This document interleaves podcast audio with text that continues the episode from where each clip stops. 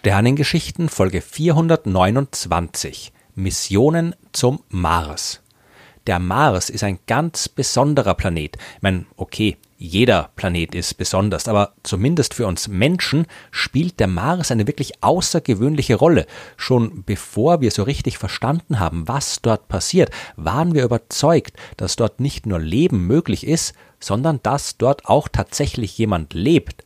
Ich habe in Folge 404 ja schon von den Kanälen des Mars erzählt, also von den Strukturen, die man dort im 19. Jahrhundert beobachtet hat und für Anzeichen von intelligentem Leben gehalten hat.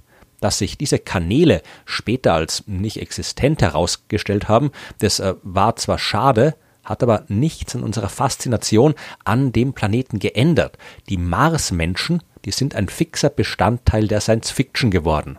Und aus wissenschaftlicher Sicht haben wir, ähm, abgesehen von der Erde, keinen Planeten so intensiv erforscht wie den Mars.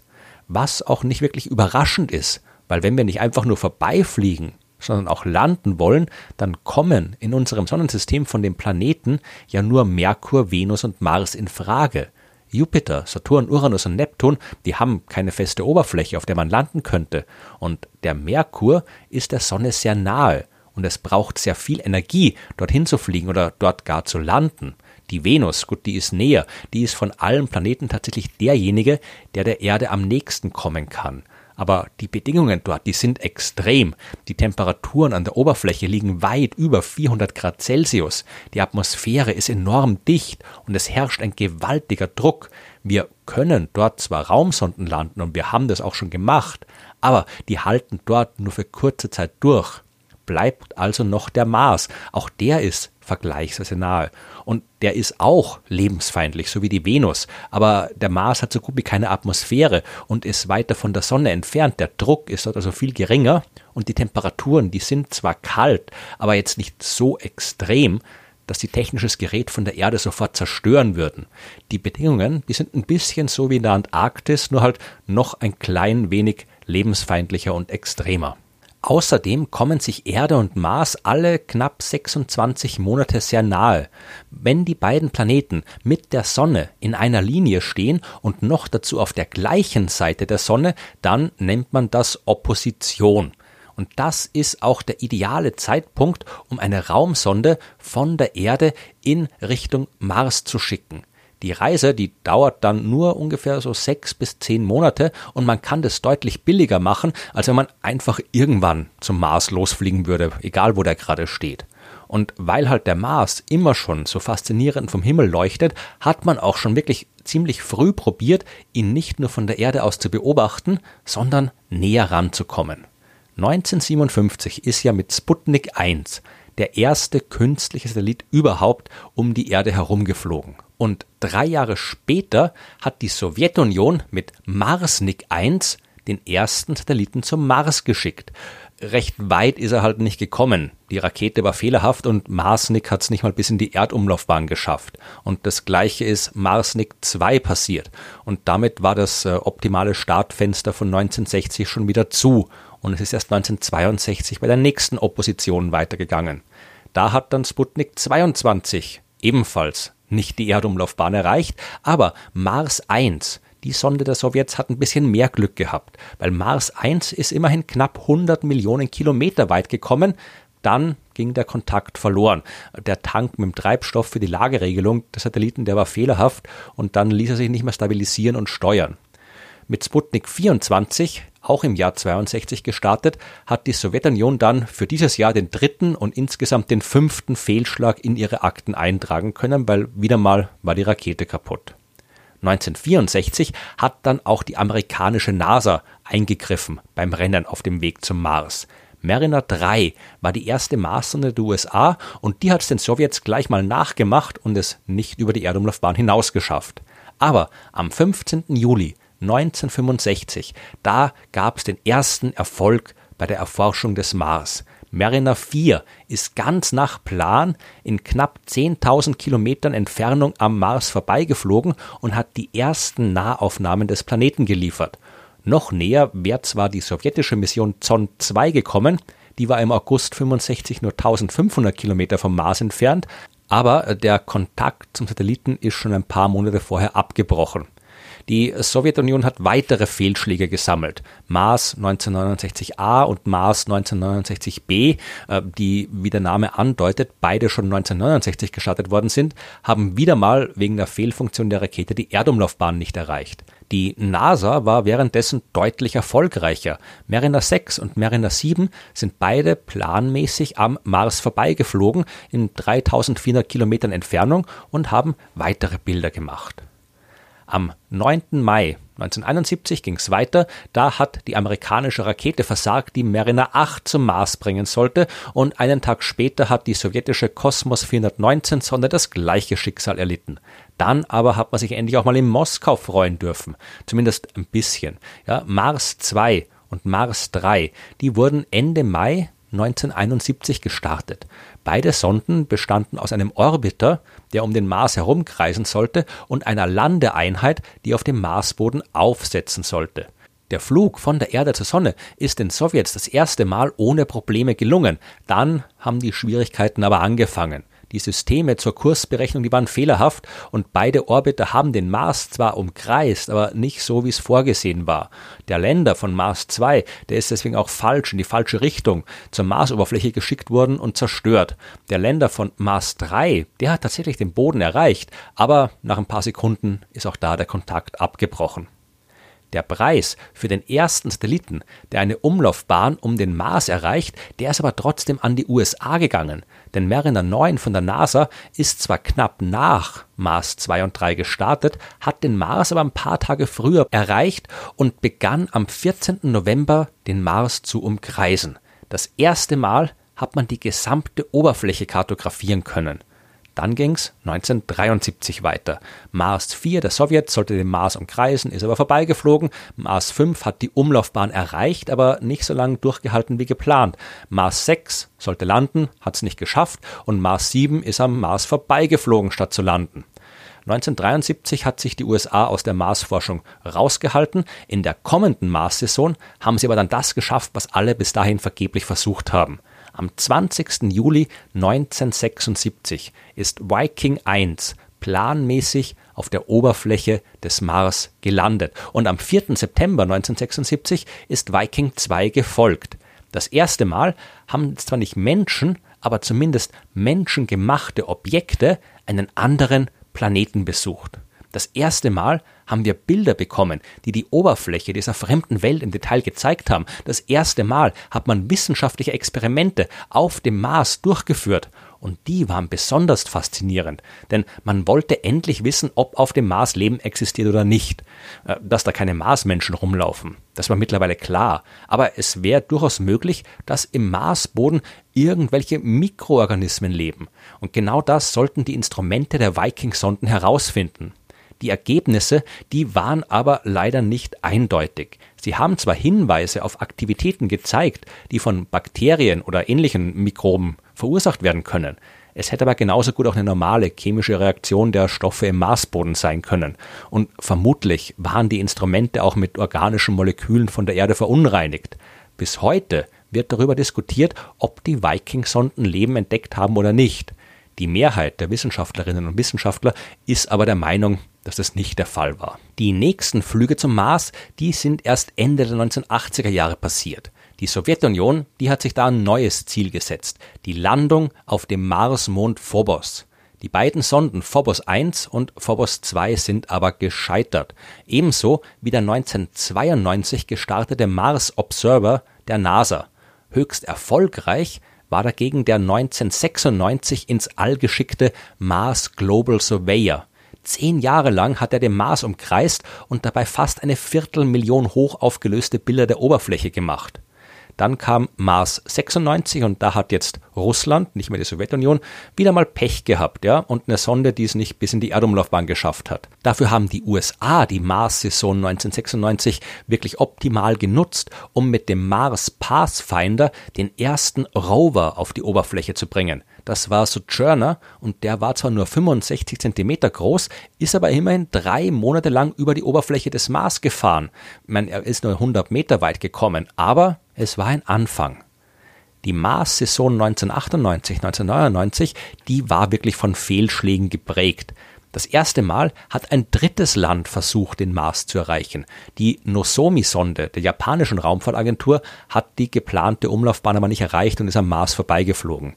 Die Deep Space 2 Mission der NASA ist ebenfalls gescheitert und die geplante Landung ist schiefgegangen. Und wirklich tragische Berühmtheit hat der Mars Climate Orbiter erreicht. Der sollte im September 1999 in eine Umlaufbahn einschwenken und von dort aus das Klima des Mars erforschen. Und das ging schief. Die Sonde ist zu nah an dem Mars herangeflogen und durch die Reibung mit der Atmosphäre verglüht. Der Grund für diesen Fehler, der ist wirklich absurd. Die NASA, die hat, äh, wie sich das für eine wissenschaftliche Einrichtung gehört, mit dem SI-Einheitensystem gearbeitet. Ja, also das metrische System benutzt, das so gut wie überall auf der Welt benutzt wird. Die von einer amerikanischen Zulieferfirma hergestellte Software zur Navigation, die wurde aber mit dem sogenannten imperialen System programmiert. Also das System, wo man zum Beispiel Entfernungen in Fuß oder Meilen misst oder Pints und Gallons benutzt, um Flüssigkeitsmengen zu messen und so weiter. Das System wird eigentlich heute nur noch in den USA verwendet und zum Teil in Großbritannien und Kanada. Aber weil halt die amerikanische Firma diese speziellen Einheiten verwendet hat, die internationale NASA aber den wissenschaftlichen Standards gefolgt ist und das SI-System benutzt hat, ist die Sonde von der Navigationssoftware auf den falschen Kurs gebracht und zerstört worden. So kann es gehen. 2001 hat dann die Sonde Mars Odyssey 2001 der NASA immerhin erfolgreich eine Umlaufbahn erreicht und ihre Suche nach Wasser auf dem Mars begonnen. Das hat sie auch gefunden, vor allem in der Südpolregion unseres Nachbarplaneten. 2003 war dann ein wirklich erfolgreiches Jahr, für fast alle zumindestens. Ja. 2003 hat der Orbiter von Mars Express eine Umlaufbahn erreicht und das war das erste Mal eine Mission, die nicht von den USA, nicht von Russland organisiert wurde und erfolgreich war und in dem Fall gehört der Erfolg der Europäischen Weltraumagentur. Äh, Großbritannien hat da einen Lander mitgeschickt, eine Landeeinheit Beagle 2 die ging allerdings bei der Landung verloren. Dafür waren aber die USA mit Spirit und Opportunity höchst erfolgreich. Das waren zwei Rover, die sind 2004 auf dem Mars gelandet und haben ihre detaillierte Erforschung der Oberfläche begonnen. Spirit hat sieben Jahre lang durchgehalten und dabei fast acht Kilometer zurückgelegt. Der Rover, der ist immerhin schon 1,6 Meter lang und eineinhalb Meter hoch und hat Hinweise auf frühere Gewässer auf dem Mars gefunden und jede Menge coole Bilder gemacht. Opportunity, das ist immer noch der große Star unter den Rovern. Der war fast 15 Jahre lang aktiv und erst im Juni 2018 hat man den Kontakt verloren. In der Zeit hat Opportunity eine Strecke von erstaunlichen 45 Kilometern zurückgelegt und er konnte auch viele Hinweise auf ehemalige Flüsse und Seen auf der Marsoberfläche finden und erfolgreich ging's weiter. Der Mars Reconnaissance Orbiter der NASA hat 2006 eine Umlaufbahn erreicht und die bisher genauesten Aufnahmen des Planeten gemacht. Die Kamera des Satelliten, die hat eine Auflösung von einem Meter pro Pixel und damit hat man den Mars extrem genau kartografiert. Im Mai 2008 ist dann die Raumsonde Phoenix der NASA in der Nordpolarregion des Mars gelandet und hat mit dem Labor, das es mit dabei gehabt hat, eindeutig nachweisen können, dass im Marsboden gefrorenes Wasser existiert. 2011 haben sich dann Russland und China zusammengetan, um einerseits eine Sonde in die Umlaufbahn und andererseits eine Landeeinheit auf den Marsmond Phobos zu bringen. Die Rakete ist allerdings abgestürzt und sowohl die Sonde Phobos Grant als auch Yinghu 1 sind zerstört worden. Eine der spektakulärsten Marslandungen, die hat am 6. August 2012 stattgefunden. Die NASA wollte das Mars Science Laboratory mit dem Rover Curiosity auf die Oberfläche des Planeten bringen. Das Ding war allerdings so groß wie ein Auto und 900 Kilogramm schwer, viel größer und schwerer als alle bisherigen Landeeinheiten. Äh, bei früheren Missionen hat man die, vereinfacht gesagt, einfach dick einpacken können und runterfallen lassen an dem Fallschirm. Das ging jetzt nicht mehr. Der Mars hat eine extrem dünne Atmosphäre, da wird man nicht stark gebremst und auch mit dem Fallschirm kann man nur bedingt bremsen und bei so einem großen und schweren Ding gar nicht mehr weswegen man den Rover mit dem Namen Curiosity von einer durch Triebwerke in der Luft gehaltenen Plattform aus 20 Meter Höhe an Seilen herabgelassen hat. Dieses komplett irre Konzept hat funktioniert und der Rover hat nicht nur seine Forschungsarbeit aufnehmen können, sondern auch das erste Mal Bohrungen und Analysen vom Inneren größerer Gesteinsbrocken machen können. 2013 ging es weiter in der nächsten Saison. Da hat die NASA-Sonde Maven planmäßig eine Umlaufbahn erreicht und angefangen, die Atmosphäre des Mars zu erforschen. Und überraschenderweise ist genau das am 5. November 2013 auch der indischen Raumfahrtagentur gelungen.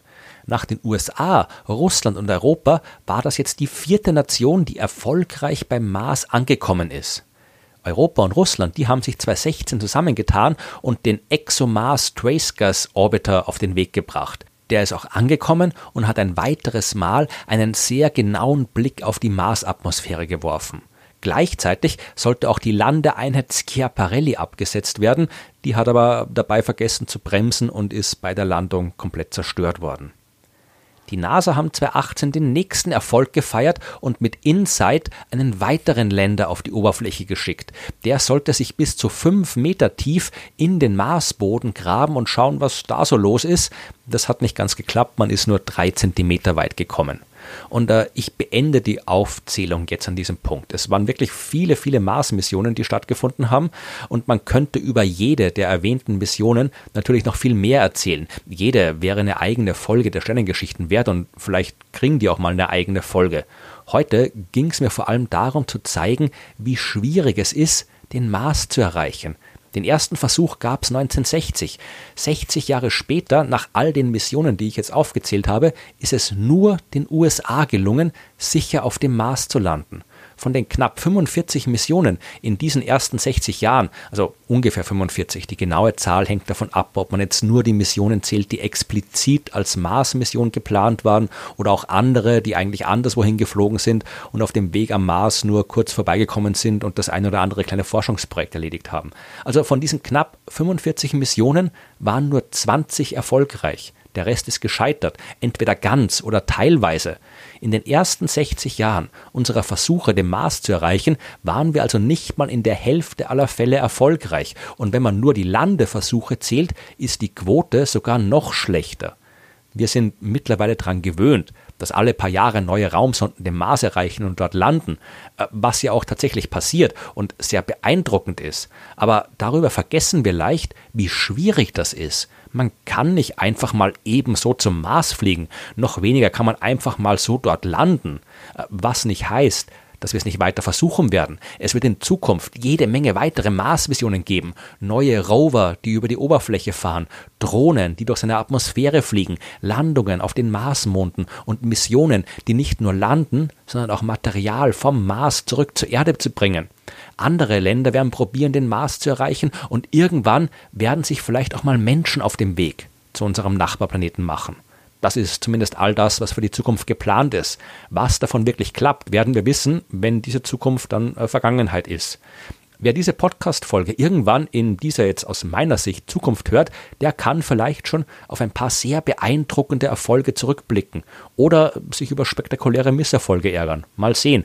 Äh, vielleicht mache ich ja in 60 Jahren noch eine weitere Folge über die Mars-Missionen und dann schauen wir, was sich bis dahin so getan hat.